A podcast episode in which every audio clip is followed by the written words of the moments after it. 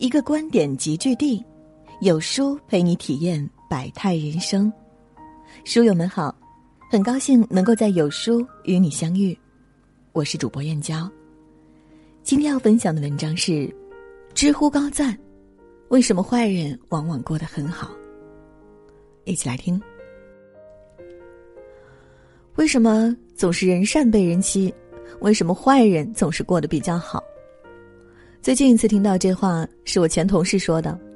他的竞争对手以匪夷所思的低价竞争客户资源，就比如说某个小项目，他报价五十万，对手可能上来就说我们三十万就能搞定。但在同事看来，这价格连成本都包不住。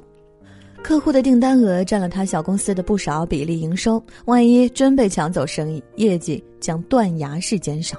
气得同事大骂对方没有职业操守，到处坑蒙拐骗。老实人实在太难了，我之前在知乎看到不少类似的问题，很多人都纠结这个问题：好人没好报，坏人乐逍遥，感慨世道不公平。相比评价公平与否，我觉得细品背后的逻辑和应对方法要有意义的多。首先，我想说的是，真正的坏人本来就没有什么道德底线，他们会将一切言行合理化，从来不认为自己坏。电视剧《隐秘的角落》里，张东升把岳父岳母推下悬崖之前，杀害妻子之前，总是看似卑微的问一句：“我还有机会吗？”表面上看，张东升是被逼无奈，对方不给自己机会，所以才痛下杀手。实际上，他明明知道，对方肯定不会给出想要的答案，他只是为了将一切合理化，才象征性的问出了那个问题。莫言在二零一二年获得诺贝尔奖的演讲致辞中讲了一件亲身经历：小时候家里穷，中秋节难得包了顿饺子，每人只分到一碗。他正吃时，来了个要饭的老人，于是莫言就端出半碗红薯干给乞讨老人。没想到老人破口大骂：“你们吃饺子，却让我这老人吃红薯干，你们的心是怎么长的？”莫言气不打一处来，正要发火的时候，母亲训斥了他。然后端起自己那半碗饺子，倒进老乞丐的碗里。老人坦然的吃完饺子就走了。在老人看来，你们吃什么就必须给我吃什么，自我合理化后，自然能够气定神闲的说出上面那番话。坏人有两个习惯，一是自有一套价值观，在这价值观里，他的坏是逻辑自洽的；二是频繁的伸手索要，哪怕别人没有义务给他什么。伸手次数多了，总能遇到些好欺负的人，对吧？得逞尝到甜头后，坏人便会一而再、再而三的索取。为什么许多自认是好人的人过得一地鸡毛？不知道你发现没？形容一个人老实，往往跟着另一个词——单纯。说的直接些，就是缺乏谋略。就拿开篇我前同事遇到的抢生意那事儿，他的老客户是由熟人介绍合作的，类似报价一直都是固定价格。客人一听说有人能以原价百分之四十的费用报下，马上转过头让他降价。这时拼低价不见得是上策，而可以多考虑：第一，把服务量化展示或分级提供；第二，后续抓紧多拓展新客户。砍掉百分之四十的费用当然也能做，但是明白的告诉客户做到什么程度，方便他做横向比较。至于丢了这客户，会严重影响公司的营收，暴露的是同事的经营问题。客户群单一，订单来源过于集中。退一步说，假设客户最终选择的 A 公司就是用低价抢到了合作后，然后敷衍了事，客户自然还会回来找你。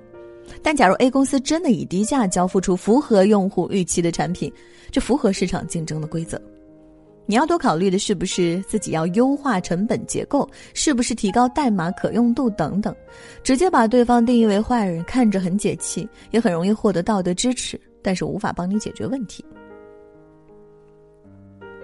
上周末我陪我妈重刷《知否知否，应是绿肥红瘦》，里面一些细节颇有意思。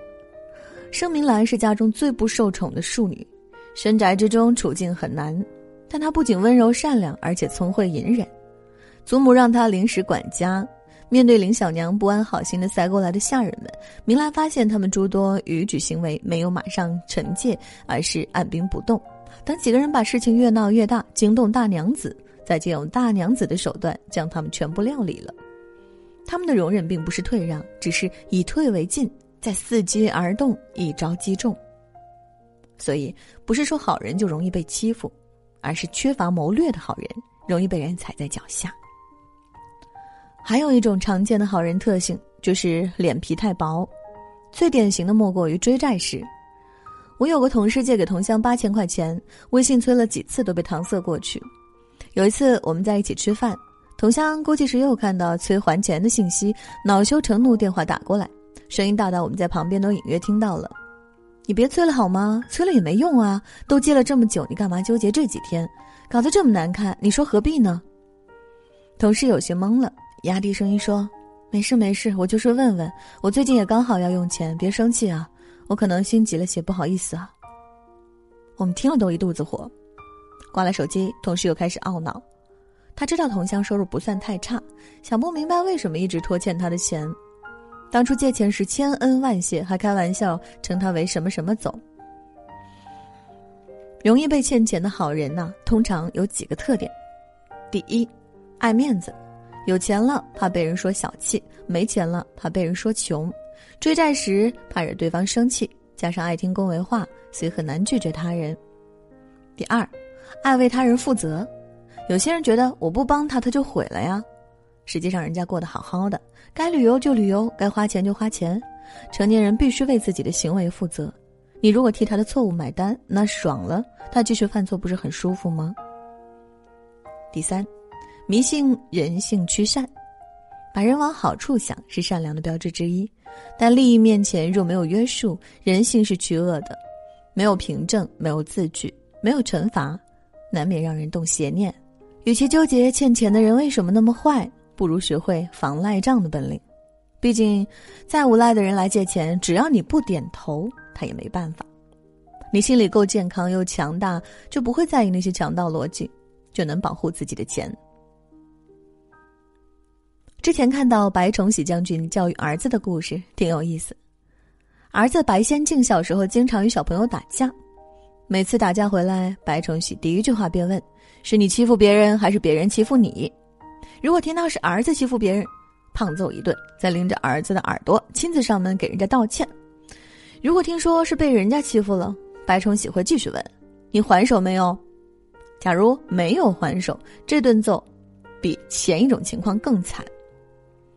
没事不挑事，有事咱也不怕事。好人的一个必修课程，其实是学会如何做个坏人，是有当坏人的能力和勇气。不然就是个没价值的烂好人。当然不是说要去欺负人，而是清晰的表达自己的想法，适当强势。我刚工作时是部门里岗位最低的，同事们给我做什么事我就做什么事。有时其他项目组的人让我帮忙，我也憨憨的答应下。结果是什么呢？找我干活的人越来越多。有时即使沟通工具上找不到我，同事就马上打电话，甚至跑到我位置上叫我帮忙。我正儿八经的分内事，反而做的乏善可陈。后来随着自己脸皮越来越厚，懂得开诚布公或者是简单粗暴的表达想法，反而少了许多困扰。这个任务啊，最好是由谁牵头？他们的职能就是：这事需要哪些资源？不然很难实现。这流程不合理的地方挺多的，比如一二三四。从某个角度上看，建立起一个不太好说话的形象，能够自动挡掉一些没必要的事情。最后，我想说几句题外话：单纯评论好坏的意义其实并不大，因为很多人所谓的坏人，只不过是自己不喜欢的人而已。何况，就算人家真不厚道，比遇到坏人更糟心的是，你没有反击的能力，也无处逃避。这个世界的真相之一，不是谁好谁有理，而是谁强谁有理。如果你留意那些名人经历，会发现他们人性中都存在诸多阴暗面。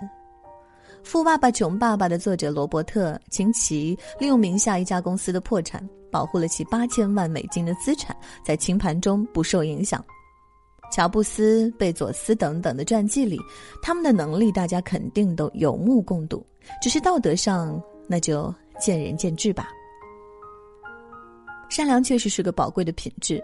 但相比智慧、理性、冷静，善良是很容易做到的事情。越善良的人，越要有能力维护自己的善良。就像李嘉诚教育孩子们时说的那句话：“做人的最高境界是仁慈的狮子。仁慈是本性，但单靠仁慈还无法成功，要有狮子的力量，才能赚钱养家，才能保护亲人，才能反抗欺压。”共勉。